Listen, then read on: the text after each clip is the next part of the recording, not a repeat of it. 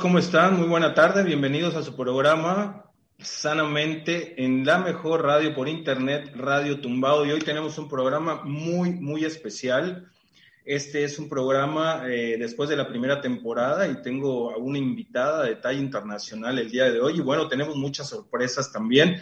Y bueno, les quiero pedir antes de que iniciemos el programa que por favor este, si se llega a trabar el Internet, ya saben que ahorita con el regreso a clases y bueno, las plataformas están muy saturadas, no se vayan, sigan con nosotros, que el programa de hoy está súper interesante. Y bueno, antes de comenzar, quisiera agradecerle a, nuestros eh, productores aquí de Radio Tumbao por todo el esfuerzo que hacen a pesar de las condiciones climatológicas. Y bueno, muchísimas gracias a todos los, los, que participan aquí en Radio Tumbao. Y bueno, sin más preámbulos, quiero dar la bienvenida con un fuerte aplauso a la doctora Marley Joana Bahamón. Doctora, bienvenida a su casa sanamente, aquí en la mejor radio por internet, y bienvenida a Campeche, aunque sea de forma virtual, doctora.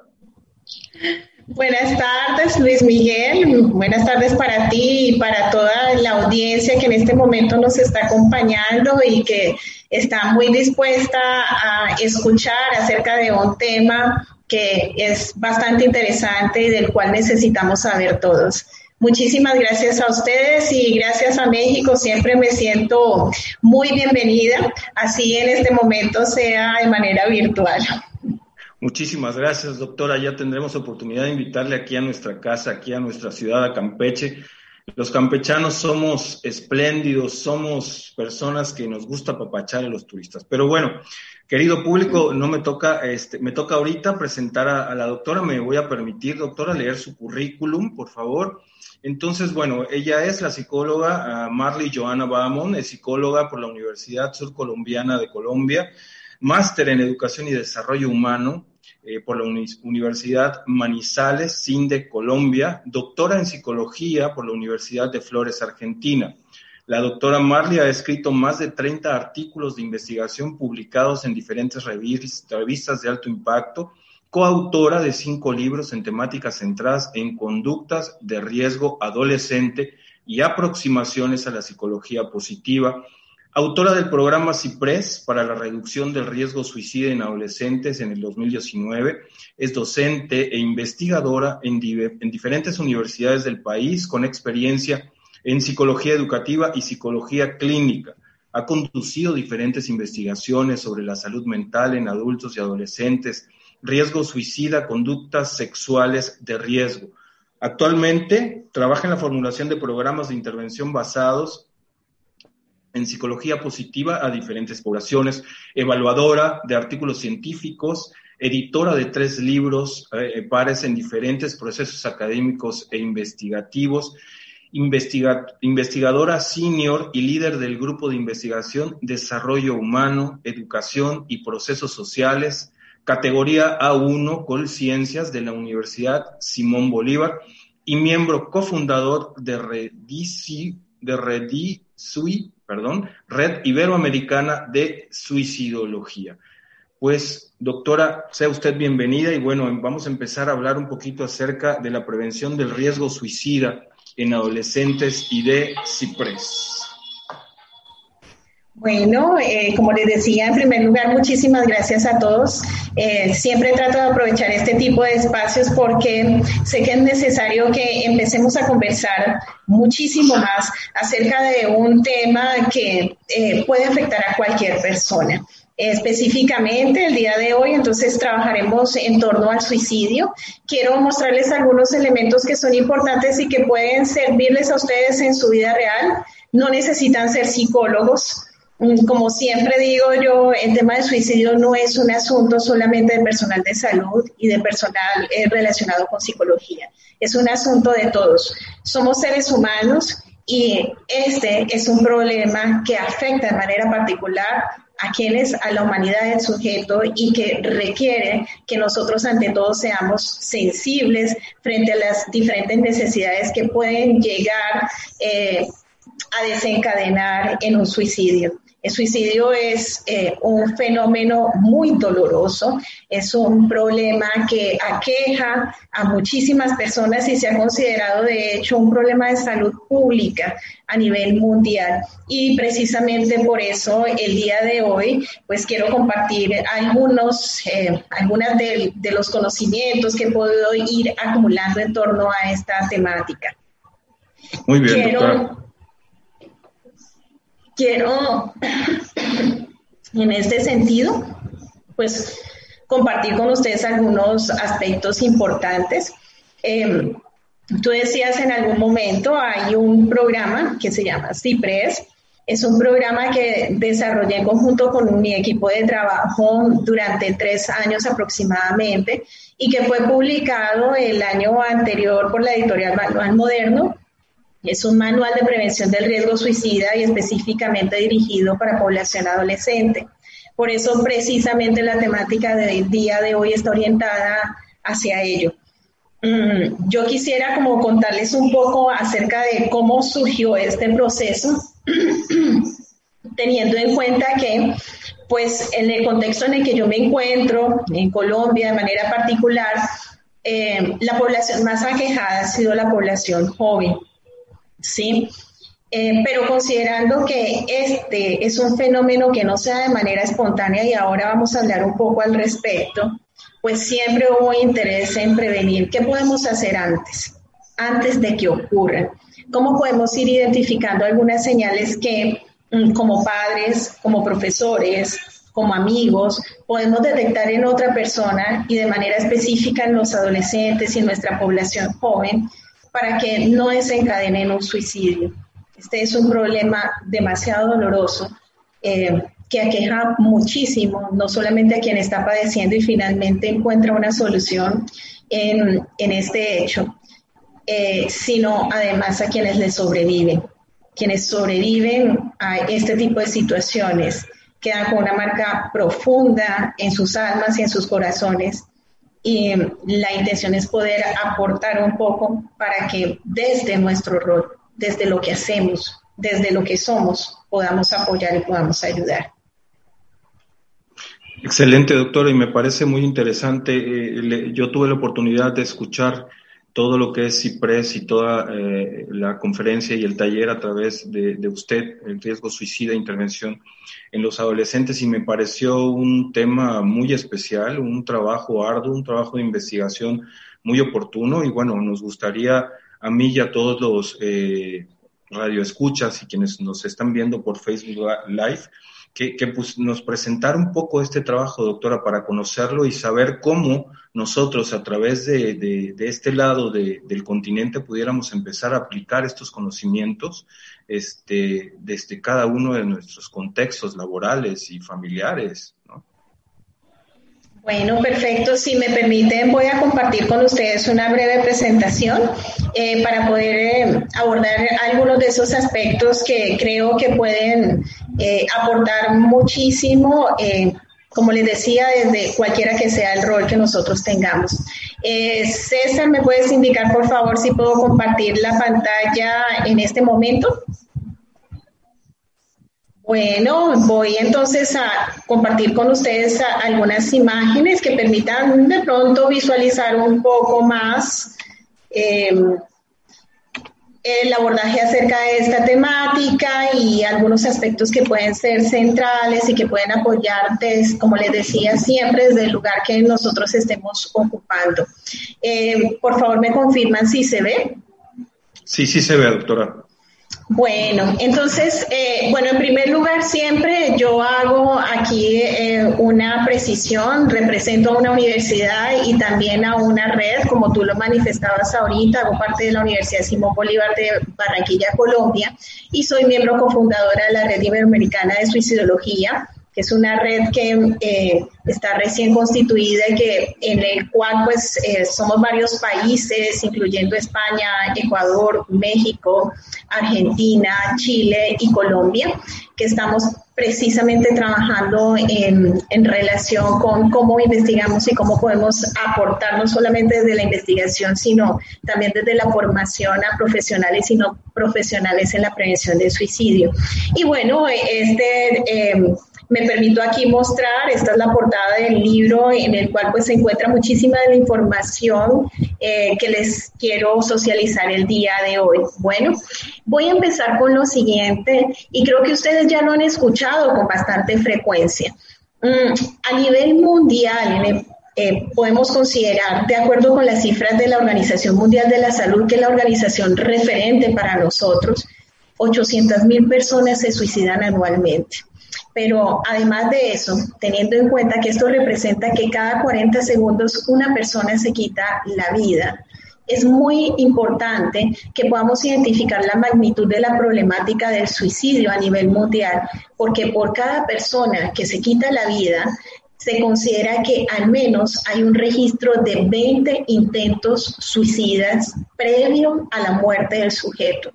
Esto implica y es un llamado de atención importantísimo para todos los actores, para los padres, para los eh, profesores, para personal de salud, porque esto lo que nos está indicando es que una persona que está pensando o está considerando el suicidio como una opción o una alternativa para poder resolver o para poder hacerle frente al dolor que le está aquejando, es una persona que ya ha mostrado señales previamente y que nos, eh, cada una de esas señales, esos intentos, son oportunidades para poder intervenir, hacer algo y para poder apoyar a quien lo está necesitando. Pero además de eso, otro punto importante que yo quiero aquí socializarles a ustedes es que se estima que por cada persona que muere por suicidio, le sobreviven entre 5 y 10 personas de su círculo más cercano que es gravemente afectada emocionalmente por esa situación. No solamente sufre quien se quita la vida, sino además todo el círculo social que le rodea, porque se trata de una situación altamente compleja y dolorosa.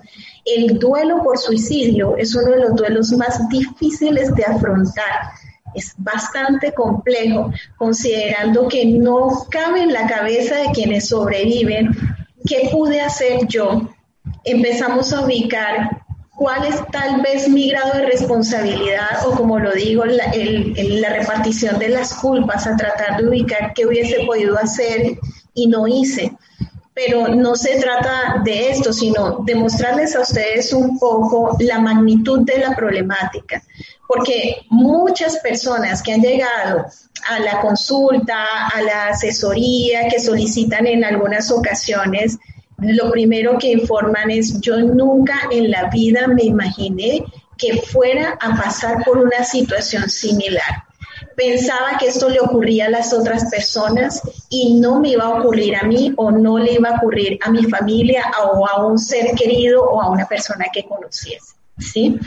A nivel mundial, las muertes por suicidio representan un 50% de las muertes violentas en hombres y un 71% en mujeres.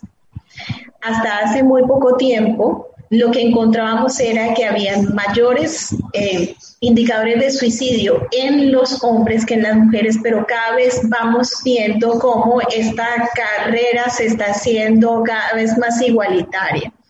En México me permití traerles aquí a ustedes algunas cifras.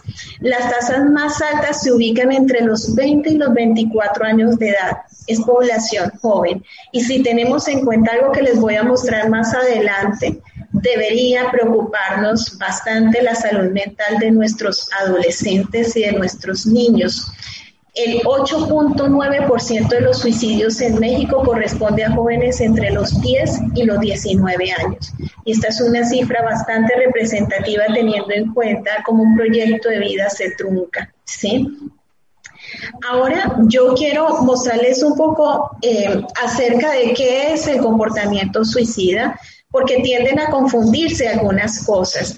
Cuando nosotros hablamos de comportamiento suicida, hacemos alusión a toda la gama de expresiones que pueden aparecer en el sujeto y que están vinculadas con el deseo de terminar su propia existencia. Esto involucra, como en una escalerita, unos niveles que a partir de, bueno, los procesos investigativos que hemos realizado aquí en Colombia y con población latinoamericana, incluyendo población mexicana en la ciudad de Colima, eh, hemos encontrado algunos aspectos que son interesantes. Y es que el suicidio no se da de la noche a la mañana, no es una decisión con la que se levanta el individuo y eh, de pronto la lleva a cabo em, sin pensarla o sin planearla. Previamente a esto hay todo un proceso y porque yo hago énfasis en esto, porque hay algunos mitos referentes al suicidio en los cuales las personas consideran que no podían hacer nada, que cuando una persona ya ha tomado la decisión de quitarse la vida, entonces no hay probabilidad alguna de que eh, vaya hacia atrás y se arrepienta de esto. Cuando realmente lo que nos dicen a nosotros los avances que hemos tenido es que no, que existe una gama amplia que se va mostrando y que nos va mostrando indicadores que podemos intervenir a tiempo. Esto estaría vinculado en primer lugar con el riesgo suicida. Em, de manera particular en los adolescentes pueden aparecer diferentes, el suicidio es un fenómeno multidimensional, es lo que quiero primero afirmar. Esto implica que no tiene una única causa. Por lo tanto, tratar de buscar responsables cuando hay un suicidio es bastante complejo y realmente no sería racional o lógico, en la medida en que pueden haber factores de tipo familiar, social, económico, psicológico, ¿sí? Que pueden estar vinculados con la eh, mayor predisposición de la persona para pensar en quitarse la vida. Entonces, eh, yo generalmente segmento esto, lo divido para poder hacerlo un poco más claro.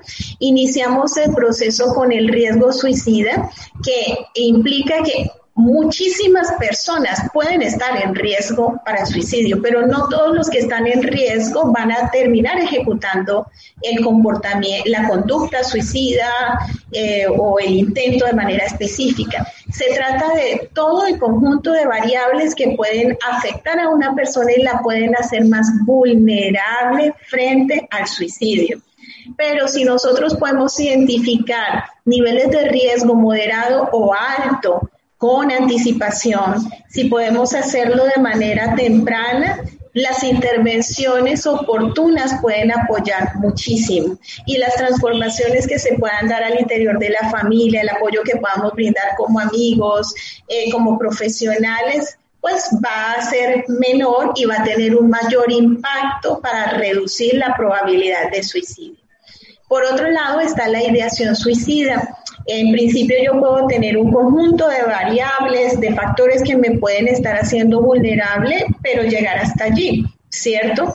Sin embargo, si empiezan a aparecer pensamientos, ideas o imágenes eh, referidas a la muerte de sí mismo como una opción o una alternativa para poder reducir el dolor. Y yo siempre hablo del dolor emocional y psicológico que experimenta quien está en riesgo o quien tiene comportamiento suicida porque existen mitos alrededor de esto. Algunos, en algunas ocasiones me han preguntado eh, eh, la persona que se que se lesione, a la persona que tiene algún tipo de comportamiento suicida disfruta de esto. Yo digo, no, no disfruta, es una persona que está sufriendo y que no sabe de qué manera pedir ayuda. Es una persona que no sabe o no tiene los recursos suficientes o el soporte social, el soporte emocional y familiar para poder lanzar una señal y decir, ayúdenme por favor, que no me estoy sintiendo bien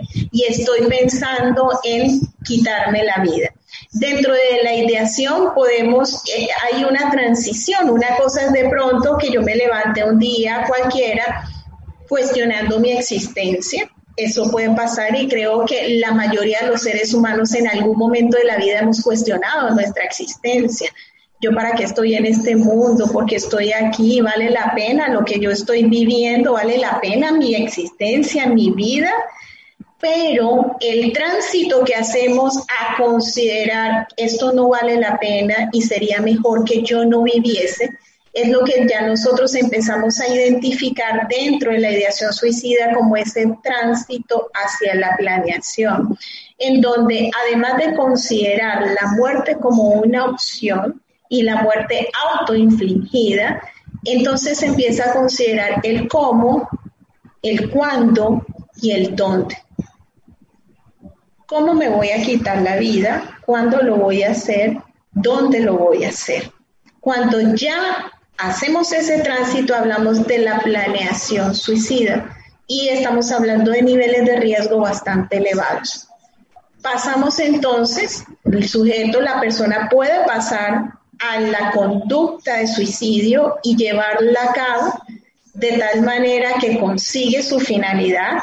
Yo generalmente digo, no hablo de cometer suicidio, porque no es la comisión de un delito, ¿sí? Es llevar a cabo una conducta, un comportamiento que la persona en su momento vio como única opción y única posibilidad porque no tenía eh, la no tenía las alternativas o los recursos para poder visualizar que tenía una gama amplia de posibilidades. El dolor psicológico, la angustia que puede estar experimentando, eh, le cierra esas oportunidades y no le permite ver otras opciones. Allí se da el suicidio, pero si el acto es fallido es lo que nosotros consideramos como intento suicida. ¿sí? Algunos preguntan por el cutting, por la conducta eh, autolesiva, el comportamiento autolesivo se considera también como comportamiento suicida. Y de hecho, incluso es necesario considerarlo dentro de la gama de intentos suicida, porque en algún momento esa persona puede infligirse mayor daño, puede ocasionarse un daño que lo lleve finalmente a la muerte. Esto, pues como para poder empezar a hacer algunas concreciones y decirles a ustedes que el suicidio es un proceso y es un proceso que se inicia en estas etapas iniciales con la ideación y que pueden terminar en el suicidio, pero es un proceso que como en esta flecha que ustedes están viendo acá puede cortarse en algún momento. Podemos suspender.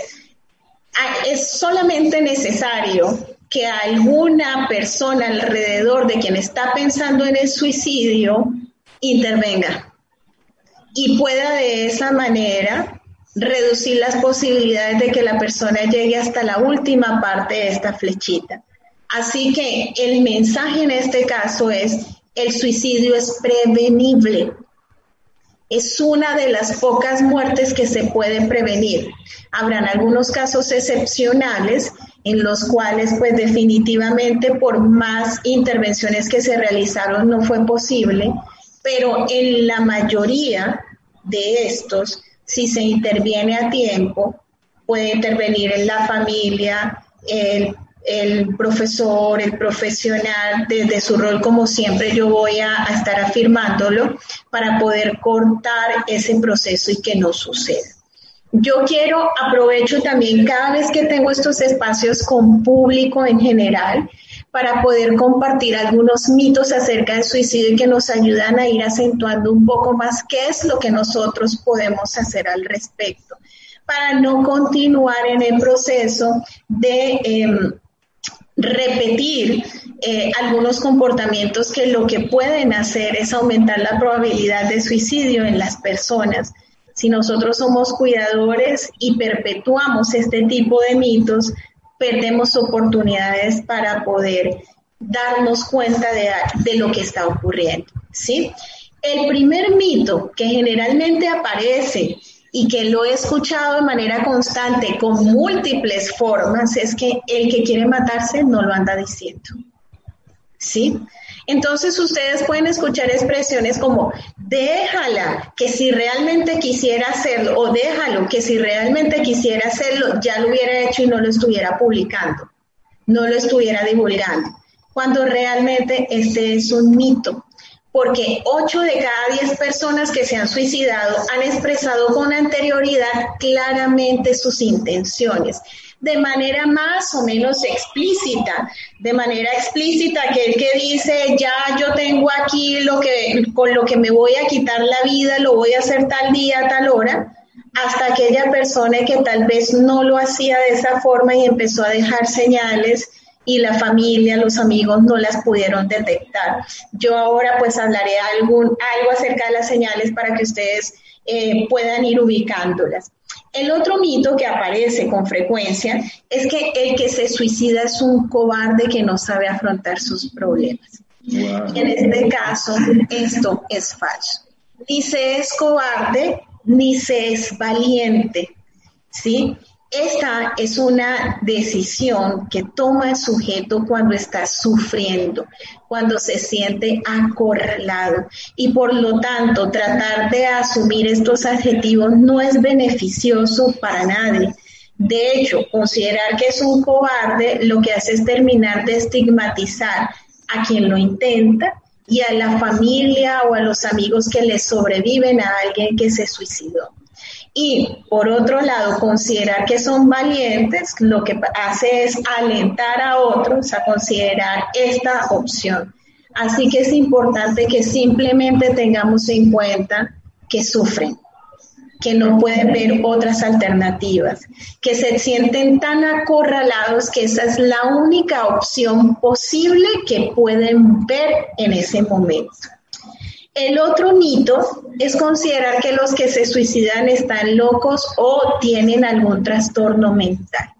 Y al respecto, es muy importante considerar que si bien es cierto, eh, existen algunos casos en los cuales hay alguna psicopatología, nosotros le denominamos comorbilidad, es decir, que está acompañando al comportamiento suicida o la conducta suicida, o que con mucha frecuencia encontramos una alta prevalencia de sintomatología depresiva, no en todos los casos ocurre de la misma forma. Así que es muy importante que tengamos en cuenta que el suicidio tiene muchas causas que no se le pueden atribuir solamente a una enfermedad mental y que en algunas ocasiones incluso puede llegar a ser resultado de una decisión moral que ha tomado el sujeto. Otro de los mitos es que cuando alguien se quiere matar nadie lo puede detener. Este realmente es un mito, porque si fuese así no tendría sentido, por ejemplo, este espacio. No tendría sentido realizar prevención en suicidio. No tendría sentido entonces realizar análisis de esto para que nosotros podamos hacer algo. En realidad lo que sucede es que la mayoría de las personas que se suicidan lo comunican con la única intención de recibir ayuda podrán pensar ustedes, porque también he escuchado expresiones como es que está manipulando. Yo digo, bueno, una persona que emocional y afectivamente se encuentra bien y estable, podrá tener otras alternativas para poder conseguir lo que quiere. Así que independientemente de esto, esta persona está pidiendo auxilio, está pidiendo que le lancen un salvavidas, algo que le permita flotar. Realmente ellos no quieren morir. La persona que se suicida lo que quiere es detener su dolor. Quiere no sufrir más, que no le duela más la existencia, como con mucha frecuencia me lo han dicho algunos adolescentes y adultos que han tenido intentos suicida en algún momento de sus vidas. Hay otro mito, y de este no se habla mucho, pero yo siempre trato también de exponerlo, y es considerar que los niños no se suicidan, que esto es cosa de adultos. Claro, si nosotros vemos las cifras de hace 30 o 40 años, el suicidio era un fenómeno que se presentaba con mucha regularidad en adultos mayores y esto estaba bastante vinculado con el aislamiento social y con esa sensación de fracaso, de no servir o no ser útil para la sociedad. Sin embargo, en las últimas décadas estamos encontrando que cada vez y de manera progresiva la edad de, em, de, los intentos suicidas y los suicidios va bajando. ¿sí? Yo recuerdo muchísimo que cuando estaba en la universidad estudiábamos este tema, era un asunto de mayores de 65 años.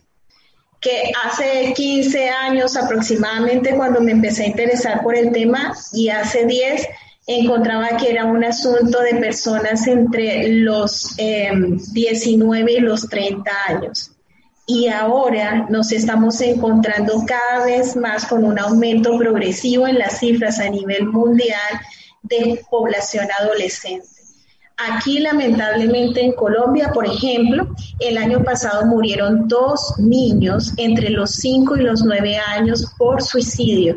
Y esta es una cifra que es reportada por una institución que es el Instituto de Medicina Legal y Ciencias Forenses, que realiza investigación previa antes de clasificar eh, el tipo de muerte. ¿sí? Y también, como pueden ver ustedes aquí, 422 chicos entre los 10 y los 18 años fallecieron por suicidio el año pasado aquí en mi país. Y esta no es una realidad que se aleje de muchos países latinoamericanos. Yo siempre he pensado que México tiene muchas características similares a las nuestras, no comparables obviamente, pero que nos permiten ir identificando que pueden haber tendencias que son similares. Hay otro punto sobre que se está haciendo relevancia, eh, sobre todo en los últimos dos años, porque es un mito recurrente y yo misma me lo encontré dentro del trabajo que he venido haciendo. Em, empecé a realizar investigaciones sobre suicidio hace 10 años y me cerraban las puertas porque consideraban que no era prudente preguntar por suicidio. En las instituciones educativas, porque me empecé a interesar por el trabajo con adolescentes, con mucha frecuencia me decían, muy interesante el trabajo, pero no queremos que se les pregunte a los niños porque si no lo han pensado, tal vez lo van a empezar a contemplar. ¿Sí? Y ese realmente es un mito, ¿sí? el considerar que si se habla abiertamente sobre suicidio se le van a meter o se le van a sembrar ideas en la cabeza de las personas. ¿Qué nos dice y lo que les, lo que les expreso el día de hoy al respecto está basado precisamente en diferentes investigaciones que se han realizado en Europa Incluso en México se están desarrollando varias investigaciones al respecto. Aquí en Colombia, que hemos encontrado es que definitivamente es necesario preguntar acerca del suicidio y es necesario hablar abiertamente, pero de forma responsable acerca de este tema. ¿Sí? Cuando yo digo de manera responsable, hay algunas indicaciones que nos da la Organización Mundial de la Salud, donde nos especifican pues que no debemos hablar acerca de los métodos, por ejemplo, porque eso sí implicaría que ofrezcamos ideas. Pero hablar abiertamente, preguntar, si tú estás viendo señales en el otro y por la cabeza se te pasa que tal vez esa persona está considerando el suicidio, ¿por qué no preguntarle? Ven, ¿tú estás pensando en quitarte la vida? ¿Acaso has contemplado el no seguir existiendo?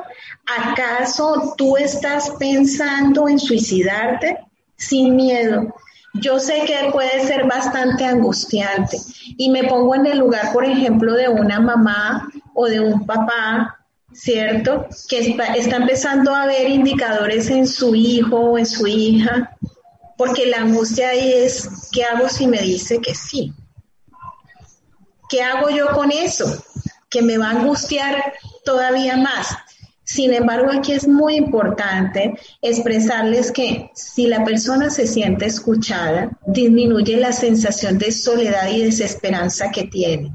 Quien está contemplando el suicidio es una persona que lentamente empieza a aislarse y al aislarse termina de autoafirmar que no es necesario, que nadie lo necesita, que nadie lo quiere, ¿cierto? O que no hay afectos y que no hay posibilidades de pedir ayuda, que no hay alguien que pueda comprender su dolor. Y entre más se cierra la persona, mayor vulnerabilidad frente al suicidio hay. Así que pensemos en esto, que si la persona se siente escuchada, va a disminuir esa sensación de soledad y desesperanza y por lo tanto estamos abriendo un canal de comunicación importante para que pueda pedir ayuda y pueda hablar claramente acerca de lo que le sucede.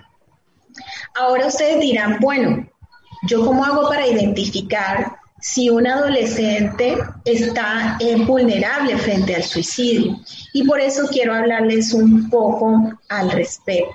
Lo primero es... Este... Perdón que le interrumpa, doctora, pero me parece... Eh, tenemos algunas preguntas, doctora, no sé si me permite, Por supuesto. Este, tenemos saludos de eh, el primer comentario, doctora, pues es del psicólogo Iván Chap. Buenas tardes. Este, quiero decirles que la doctora eh, yo platicamos acerca de la dinámica. La editorial Manual Moderno nos regala el día de hoy un libro eh, y bueno, yo creo que el primer comentario, doctora, como habíamos quedado, ¿qué le parece? Sí, perfecto, me parece genial. Bueno, pues Iván, te has ganado hoy el, eh, un libro este, de la editorial Manual Moderno. Muchas, muchas felicidades. La psicóloga Alejandra Domínguez Escalante también. Y eh, Silvia Cuevas Gómez eh, nos pregunta, un, un, saludo para ti, tía Silvia. Buenas tardes, ¿se puede decir que hay causas que llevan al suicidio? Bueno, eso ya más o menos eh, quedó un poco claro. ¿Cómo prevenir el suicidio de un adolescente? Nos preguntan por aquí. Y también saludos de la psicóloga Arlet Zárate Cáceres para usted, doctora. Excelente información. Y nos dice aquí, ¿considera alguna relación entre la contingencia por la pandemia y el suicidio? Son algunas de las preguntas que tenemos, doctora. Bueno, muy bien, muchísimas gracias a estas tres personas que se han contactado el día de hoy y que están mostrando interés pues por esta temática. Eh, en primer lugar, debo decir que existen múltiples causas, como lo manifestaba hace un momento. Ahorita precisamente voy a hacer énfasis en algunos factores de riesgo particulares en los adolescentes, pero no podemos atribuirle esto a una única cosa. Esta también es una cuestión que yo eh, generalmente socializo con los comunicadores sociales cuando ustedes, por ejemplo, encuentran notas de periódicos que dicen se suicidó porque rompió con su pareja, se suicidó porque perdió el año escolar, cuando realmente este tipo de afirmaciones lo que están haciendo es eh, soportando un mito al respecto y es que se trata de un fenómeno multicausal, multidimensional. Por otro lado, em, con respecto a la pregunta de la contingencia, eh, pues precisamente sí, he tenido varios espacios de reflexión en torno a esto, porque definitivamente la contingencia trae consigo incertidumbre. Em, existe también la posibilidad de que haya mayor conflicto interno en las familias, y el conflicto familiar es un factor de riesgo importante para los adolescentes de manera particular. Pueden aparecer condiciones socioeconómicas, por ejemplo, que aumenten entonces la percepción del mundo como un espacio amenazante o violento. Y por otra parte, bueno, tengo entendido que ustedes han realizado también el confinamiento o el aislamiento, que puede ser preventivo o obligatorio. Eh, esto aumenta eh, algo que yo he denominado como las barreras para el acceso a la ayuda y el apoyo. ¿sí? ¿A qué me refiero con esto? Si tú estás en el colegio, em, compartes con tus compañeros, tienes mayor soporte social, tienes un espacio diferente a la familia, si en tu familia tienes un ambiente negativo, violento, conflictivo, es como tu zona de escape y tienes la posibilidad de experimentar otras cosas. Eh, pero además de eso tienes la posibilidad de compartir con tus pares las incertidumbres, las inquietudes que tengas. Tienes la opción de pedir orientación, ¿cierto? Tienes la opción de acudir a un profesor, a una figura significativa diferente a la de tu núcleo, ¿sí? Entonces, ¿qué sucede ahora en el confinamiento? Que quien estaba padeciendo o estaba em, teniendo una percepción de aislamiento empieza a aumentar esa percepción de aislamiento, empieza a aumentar esa interpretación de nadie me puede ayudar, ¿sí? De nadie me entiende. Entonces, es un factor de riesgo importante sumado a los otros aspectos y la incertidumbre, obviamente, que genera ansiedad, que está vinculada con la depresión y la depresión, pues, puede finalmente desencadenar el comportamiento suicida. Entonces, definitivamente sí. Ahora, por otro lado, ¿qué podemos hacer? Bueno, esto da para otra charla, esto con relación al confinamiento, pero en términos generales lo que puedo decir es eh, con relación a los adolescentes hay dos contextos en los que se sigue moviendo el adolescente, la familia y la escuela, así la escuela sea online, ¿sí? En este sentido, entonces, las instituciones educativas y los profesores es muy importante que traten de generar esos espacios amigables y que identifiquen muy bien quién se está conectando, quién no se está conectando, que estén muy atentos a los ejercicios creativos que realizan con los chicos para que identifiquen claramente cuándo hay alguna señal al respecto. Y con la familia para poder darles eh, indicaciones al respecto de cómo pueden identificar si hay... Eh, algún indicador o alguna señal de riesgo en el adolescente para poder empezar a hablarlo abiertamente si se trata de una familia nutridora, de una familia que quiere brindar soporte, ¿no? Si tenemos una familia conflictiva, entonces la posibilidad de apoyo y de ayuda la puede recibir el chico en la escuela, así sea online, ¿sí? Eh, yo, ustedes ven aquí unas preguntas. Ah, bueno, con respecto a qué podemos hacer para prevenir, en unos minutos ya les voy a dar información al respecto. Eh, pero sí, no, eh, gracias a ti, Luis. No quería dejar este espacio sin, sin realizar algunas reflexiones, ¿sí? Y es tratando de ponernos en el lugar de ese otro que está considerando el suicidio. Si ustedes piensan por un momento en el momento más triste, en esa época más triste de sus vidas, porque por muy felices que sean en la actualidad, en algún momento pasaron por una situación compleja. Recuerden cómo se sentían, cuántos años tenían, qué pensamientos se le venían a la cabeza a ustedes, si creían que iban a poder superar esa situación o no. Y es muy probable que muchos de ustedes digan, yo pensé que no iba a salir de eso. Pensé que el mundo se me venía encima. Creí que eso no iba a pasar. Y si eras adolescente o eras un niño, peor porque no contabas con los mismos recursos con los que cuentas ahora de adulto. Si lo eres, ¿sí? Entonces, pensar en esto nos ayuda un poco en tratar de ubicar cómo se siente aquella persona que está considerando el suicidio en este momento. Piensen ustedes en, esa situación en particular, en cómo se sentían ustedes, sumado a pensamientos o ideas relacionadas con no hay opción, no tengo una alternativa. ¿Sí? Y esto para llamarlos un poco a ustedes a tratar de entenderlo, porque es que en la adolescencia sucede algo muy particular y es que como tenemos exacerbación de emociones, tenemos una cantidad de eh, otros factores que están vinculados también con los cambios abruptos de comportamiento, con la irritabilidad, con el no me importa nada, ¿cierto? O me importa todo y en, y en exceso. Entonces, es necesario que tengamos en cuenta, aquí en un estudio que realizamos en el 2018, encontrábamos cuatro factores de riesgo importantes en los adolescentes. Primero, si hay niveles de depresión alta y desesperanza, si el chico empieza a mostrarnos que no tiene una visión de futuro optimista, ¿sí? Si hay, si ya nos ha mostrado que hay ideas acerca del suicidio e intencionalidad. No podemos dejar solo a un chico sin seguimiento que ya ha tenido intento suicida pensando que nos va a manipular con esto. ¿Sí? Necesita seguimiento y apoyo. El otro factor de riesgo es el aislamiento. Y muchos padres me han dicho, pero es que son adolescentes, ellos se lo pasan allí en su cuarto. Y yo siempre digo, en su cuarto los perdemos. ¿Sí? Los estamos perdiendo allí.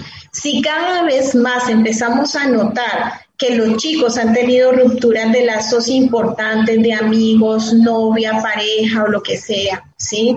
Se han salido de algún grupo al que pertenecían sin razón aparente han dejado de conversar con quienes generalmente conversaban, no quieren tener ningún tipo de actividad social. Ojo, pilas, tenemos que estar atentos a eso. Y el otro factor de riesgo importante en este caso es la familia. Cuando hay disfunción familiar, cuando ha habido, em, cuando ha habido em, depresión, intentos suicidas previos en la familia, cuando encontramos hogares que son desligados, que afectiva y emocionalmente no están nutriendo al chico, donde cada uno hace su vida, ¿cierto? Y aparentemente todo está bien, pero esa necesidad de pertenecer a algo se le está negando al muchacho. Entonces, si tenemos en cuenta esto, hay unos, estos son los factores de riesgo y para realizar procesos de prevención es necesario que nosotros consideremos esto. Entonces, si hay aislamiento, tenemos que empezar a vincular al chico. Si hay problemas familiares, hay que trabajar sobre estos problemas familiares. Si hay desesperanza, tendremos que trabajar sobre proyecto de vida, sobre habilidades para poder empezar a ver el futuro de manera optimista. Aquí tengo unos signos de alarma que yo siempre los comparto porque digo, es la oportunidad para que ustedes hagan un checklist y identifiquen si están viendo eso en algún ser querido. Por ejemplo, hay cambios en diferentes esferas. La primera es en el comportamiento. Un adolescente que amenaza con hacerse daño, suicidarse, es un joven que ya nos está mostrando un signo de alarma importante. Aquel que habla o escribe sobre la muerte o el suicidio de manera recurrente o quien busca la manera de suicidarse, es decir, que empiezan a preguntar por pastillas o empiezan en el historial de Internet a buscar formas de acceder al suicidio. Además de empezar a actuar de manera imprudente, ¿cierto? A tener eh, algunas actividades de riesgo. En la conducta social, el aislamiento, el retirarse de los amigos, de la familia, de la sociedad, empezar a entregar las herencias, digo yo, el legado, bienes preciados, memorias, cadenas, cosas que hayan sido muy significativas y nosotros de pronto vemos que las regalaron. Entonces es importante tener en cuenta eso. Y cambios abruptos emocionalmente, hablando aunque yo sé que no es fácil porque en los adolescentes esto es bastante frecuente, pero tenemos que mirar el conjunto. Ansiedad, agitación, el no poder dormir o el otro punto que siempre les digo, ojo, si un chico está durmiendo todo el día, no piensen solamente que es pereza, empiecen a cuestionar porque probablemente ese chico está deprimido y no se han dado cuenta, ¿sí? Los cambios dramáticos en el estado de ánimo que con mucha frecuencia también aparecen con ira, con rabia o con necesidad de venganza. Ahora había una pregunta con respecto a nosotros, ¿qué podemos hacer? ¿Cómo podemos prevenir el suicidio, cierto? Entonces yo quiero mostrarles de manera muy eh, genérica, porque no nos da el tiempo, yo sé que ya estamos eh, a puertas de que se nos acabe. Eh, dentro del trabajo que hemos realizado de investigación hemos encontrado que si nosotros potenciamos los factores protectores se reducen de inmediato el factor de riesgo para suicidio en adolescentes. Y un elemento importante aquí es el bienestar. Siempre nosotros nos preocupamos por el bienestar físico, pero no por el bienestar psicológico. Y el bienestar psicológico está muy relacionado con la felicidad. Pero esto no significa que yo voy a vivir sonriendo todo el tiempo, ¿cierto? Como si estuviese, hubiese consumido algo, sino que se trata de un estado de, eh, se trata un estado de tranquilidad, se trata de un estado subjetivo de placer, que no necesariamente se va a expresar así de manera exacerbada. Se trata de un esfuerzo consciente que nosotros como seres humanos podemos hacer para poder sentirnos bien. Y esto entonces eh, se puede ver reflejado en varias áreas.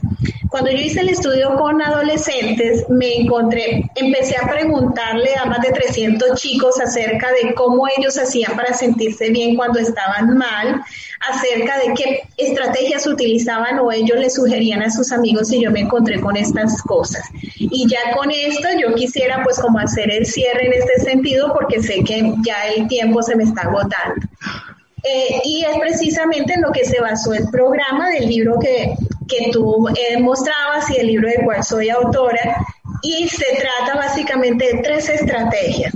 Unas orientadas hacia la redefinición y la proyección subjetiva, que implican que, que yo pueda revisarme y pueda valorarme positivamente ah, es que el chico no se valora, entonces vamos a otorgarles herramientas para que ellos empiecen a identificar en sí mismo todos esos aspectos positivos que no han visto. Y eso a través de los pares es supremamente potente cuando lo hacemos con los amigos, con los compañeros de colegio. ellos empiezan, tú estás viendo esto en mí, pero yo no sabía que yo lo tenía, ¿cierto?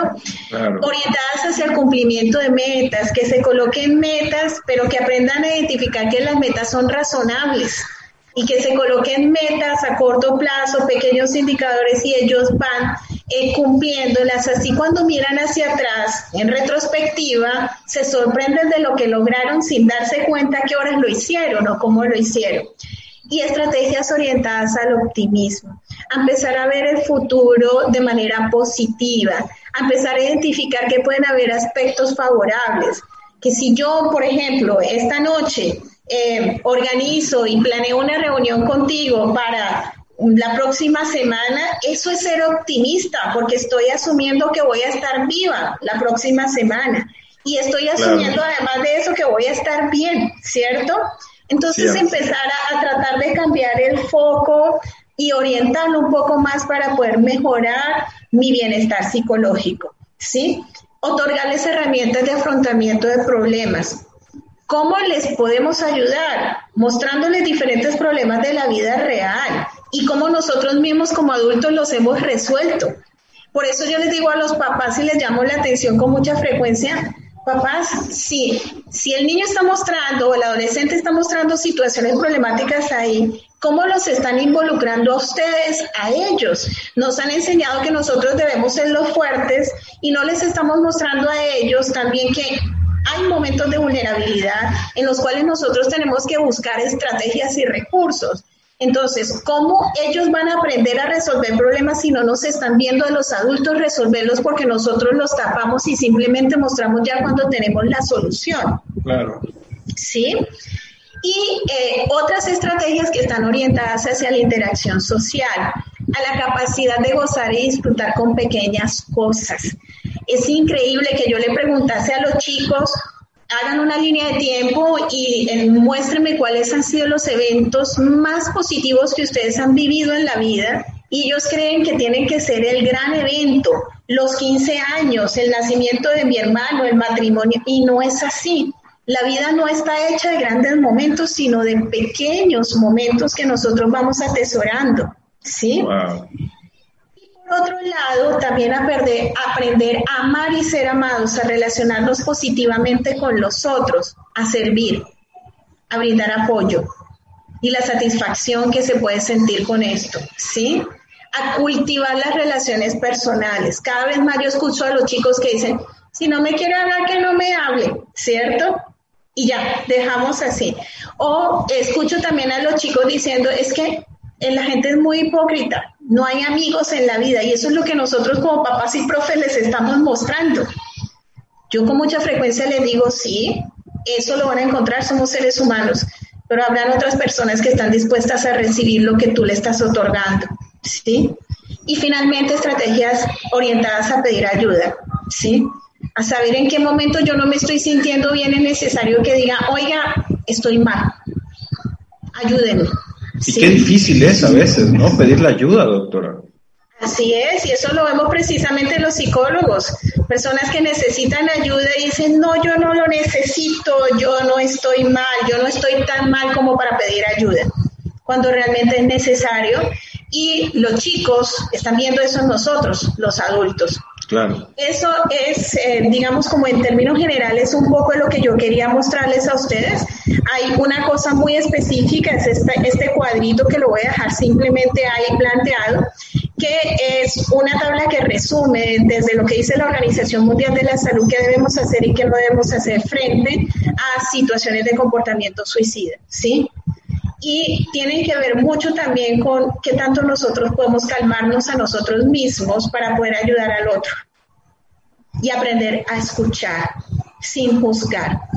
Puede ser muy difícil por nuestras creencias religiosas, por nuestra idiosincrasia o por cualquier otra cosa que tengamos en la cabeza, pero tenemos a un ser humano que está sufriendo y que necesita ser escuchado, apoyado y que necesita que de alguna manera nosotros intervengamos para que derivemos hacia el especialista si nosotros no lo somos, ¿cierto? Para que podamos interrumpir el proceso suicida. Excelente, doctora. Todos podemos apoyar. Todos, y esto es responsabilidad de todos, no solamente de la parte gubernamental, de la parte escolar, sino de, de todos, como bien usted dice. Yo, la verdad, no me queda más que agradecerle, doctora, el, poder haber estado con nosotros y bueno, preguntarle eh, si nuestro público quiere eh, localizarle, quiere alguna orientación, está usted dando eh, consultas en línea, si tiene alguna editorial o, alguna página, perdón, en donde podamos ver sus publicaciones, doctora, ¿cómo poder contactarle? Bueno, Luis Miguel, em, yo no hago consulta, ¿cierto? Lo que hago generalmente es asesoría y acompañamiento, ¿sí? Esa ha sido mi labor. Eh, la consulta, em, digamos que la he trasladado hacia mis colegas que hacen clínica. Yo lo que hago es formular los programas y capacitar a mis colegas para que ellos intervengan. Pero eh, si quiero decirte, aquí en la presentación, en la parte inferior, encuentran dos correos electrónicos donde me pueden contactar. Mis publicaciones pues están eh, pues un poco difusas en, la web. Así que bueno, con mi nombre lo pueden encontrar todas las publicaciones que necesiten también. Y también esto, debo decirles que recientemente abrimos una página de la Red Iberoamericana de Suicidología y allí también pueden realizar eh, consultas, entre otras. Eso es lo que te podría decir, pero en términos generales a través del correo electrónico y si se trata de material de consulta, todo está disponible en Internet de acceso abierto, a excepción pues del libro que es manejado por la que fue publicado por la editorial Manual Moderno y al cual pueden acceder, pero ya ese sí tiene un valor. Tiene un costo. Tiene un Así es. Eh, doctora, la verdad que no me queda más que agradecerle y me gustaría que ah, pudiera darle un mensaje a nuestro público, algo que, que nos pudiera ayudar, algún mensaje, algo que usted quiera decirnos, doctora. Bueno, yo creo que el mensaje es resumiendo un poco lo que, en lo que he sido enfática durante la presentación, y es que en primer lugar este es un problema de seres humanos. Y por lo tanto cualquier ser humano también puede apoyar, puede desde su lugar hacer algo. Eh, el otro es que el suicidio es prevenible, es una muerte que se puede prevenir. Así que este es un llamado a que hagamos algo, a que si no sabemos, nos informemos. Y si nos cuesta trabajo, entonces busquemos ayuda. Siempre habrán otros dispuestos a ayudar. Si soy una mamá un papá, un hermano, un amigo o lo que sea, podré buscar ayuda para ese otro que la necesita si yo no puedo otorgársela. Excelente, doctora. Pues no me queda más que agradecerle y bueno, querido público, yo les, les muestro eh, el libro, aquí lo tenemos en físico, quienes quieran eh, adquirirlo, bueno, es a través del editorial Manual, Moderno. Y bueno, este, agradecer también a la editorial el regalo que, nos brinda hoy porque hemos tenido algunos eh, especialistas como usted, doctora del editorial, y bueno, hoy regalamos eh, a través del editorial. Muchísimas gracias por apoyarnos el día de hoy, doctora, y no me queda más que agradecerle. Y a ustedes, amigos, decirles que eh, hoy fue un programa especial, por eso se hizo en miércoles. Agradezco infinitamente a nuestra invitada de talla internacional, este, a, la, a la doctora Marley Joana, que tendremos de regreso por aquí, porque ya hice que se comprometiera con, con nuestro público campechano. Pronto la vamos a tener por aquí nuevamente con otra dinámica, ¿verdad? Y no dentro del programa de Sanamente, pero bueno, vamos a, contar con su valiosa presencia y con su valioso apoyo. Doctora, pues muchísimas gracias a usted. Luis Miguel, muchísimas gracias a ti y muchas gracias a todo el público que estuvo escuchando y que estuvo viendo esta transmisión y espero realmente que este haya sido un granito de arena que pueda aportar a la prevención siempre. Por supuesto que sí, no tenga duda de que así fue. Eh, además, el programa se, se, sube a Spotify también y bueno, queda dentro de la página de, de nuestra radio. Y, y, bueno, a ustedes amigos, no me queda más que agradecerles que un programa más nos hayan acompañado aquí en su casa sanamente y nos vemos con la segunda temporada que es a partir del 9 de septiembre, este, con nuevos temas, con nuevos especialistas de salud mental. Muchísimas gracias a todos, doctora. Un aplauso para usted nuevamente y fue un placer tenerle aquí. Bienvenida y eh, Campeche, espero que algún día pueda contar con su presencia por aquí. Gracias, seguro así será. Hasta luego, doctora. Buenas noches, buenas noches, amigos. Hasta luego.